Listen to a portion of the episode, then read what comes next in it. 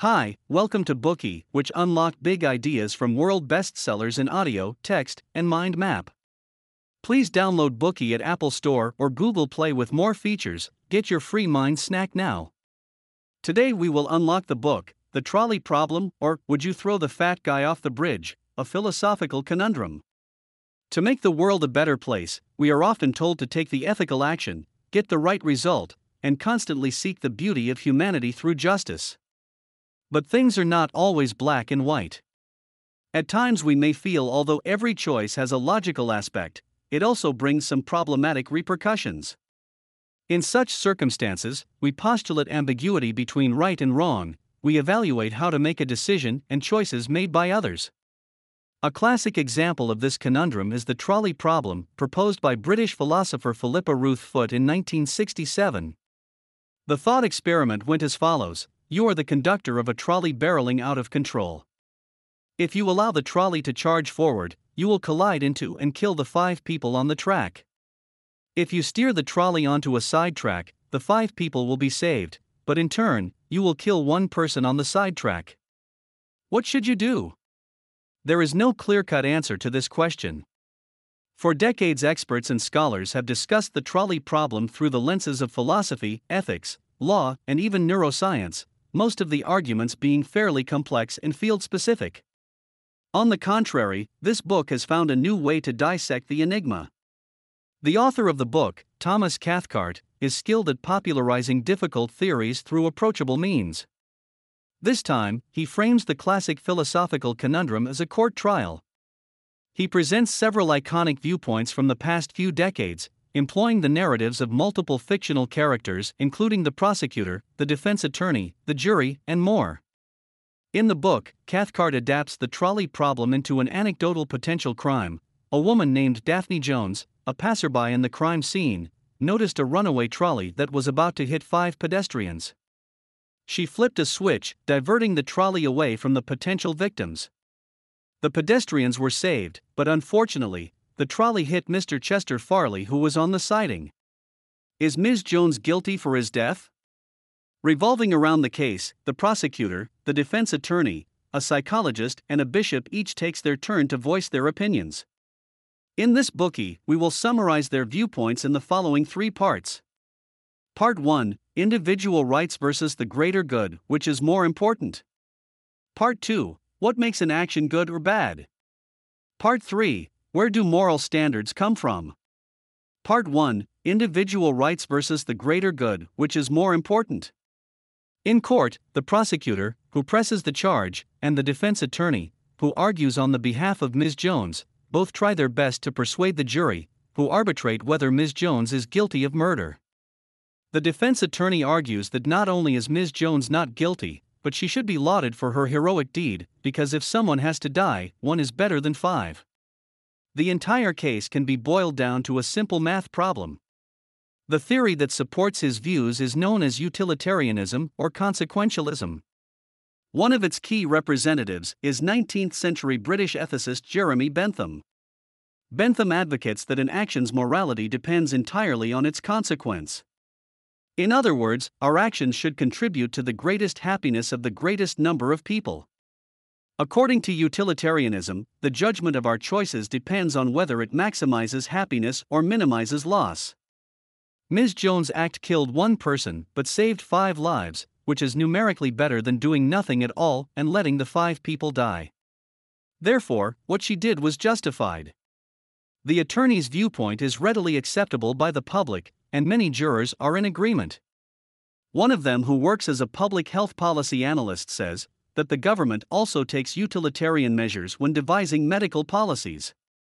When resources are limited and cannot benefit all citizens, the government would rather spend billions of dollars on preventive services for the majority than extend a few extreme patients' lives with the same amount of money. In principle, this is similar to Ms. Jones' Act, which was to maximize the benefit of the situation when it cannot cover everyone's welfare. Although such a choice may bring undesirable results to the minority, in the juror's example, the dying patients in the hospital, or Mr. Farley in Ms. Jones' case, it is the best choice of a finite array of alternatives and should therefore not be seen as a crime. Another juror who works in the Army holds a similar view. He says that military actions can cause civilian casualties. While they always try their best to avoid it, the military will not be considered culpable for such accidents. Another juror who does philosophical research even stresses progressively that the public's benefit is the greatest of all. If victory and peace are guaranteed, then morally wrong actions such as deliberately killing civilians in war should conversely be considered right, as disturbing as it sounds. The prosecutor rebuts these utilitarian views vehemently.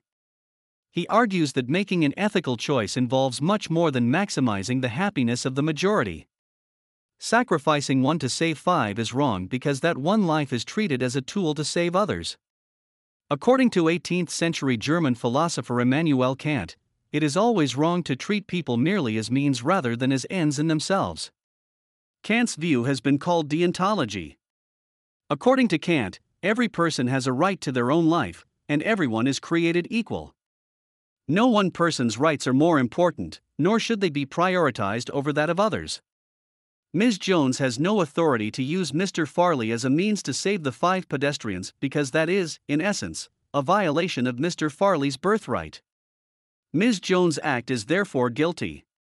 If one's liberty can be so callously violated on the pretext of benefiting more people, the consequences would be drastic. The prosecutor gives an example there was a multi car collision on the highway. Six patients were admitted to the hospital. Five of them needed distinct organ transplants to survive. The sixth patient, a young man who had no serious injuries, was sent into the operating room. Without his consent, the doctor had his organs removed and transplanted into the five injured patients. Expectedly, the young man never woke up again. If we look merely at the result, sacrificing one to save five seems like a good bargain, considering the number of survivors as in Ms. Jones' case. However, if we simply declare the doctor not guilty based on utilitarian arguments, we will face terrible consequences. Imagine living in a society where maximizing benefits is the guideline for all actions. One could easily justify breaking into your house and your organs harvested for the greater good. Nobody wants to live in this kind of society. Governments make laws to protect everyone's inalienable rights, such as their right to life, liberty, and the pursuit of happiness. We uphold these laws in order to avoid the minority's rights from being violated in the name of the greater good. Utilitarianism should not become the golden rule for all actions. We should make decisions not based on benefiting the majority, but rather on protecting the rights of each individual. Above is the content for Part 1. To proponents of utilitarianism, whether an act is good or bad depends on its consequences. Their standard of action is to maximize benefits for a maximized number of people. Therefore, the trolley problem is simple arithmetic, killing 5 versus 1, the latter being obviously more favorable.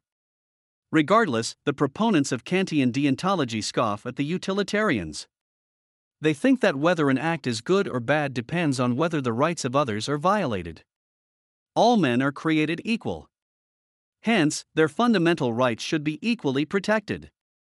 Violating their rights is a crime, even if it is done to maximize happiness in the name of the greater good. To them, sacrificing an innocent man is not the solution to the trolley problem. Therefore, Ms. Jones' act is unequivocally wrong. The diametric opposition of the two perspectives implies that one cannot make a moral choice merely based on consequences.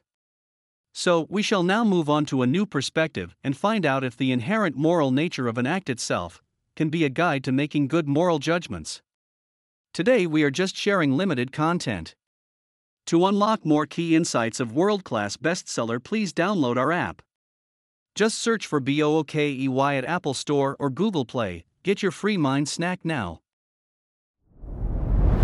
Dir hat dieser Podcast gefallen? Dann klicke jetzt auf Abonnieren und empfehle ihn weiter. Bleib immer auf dem Laufenden und folge uns bei Twitter, Instagram und Facebook.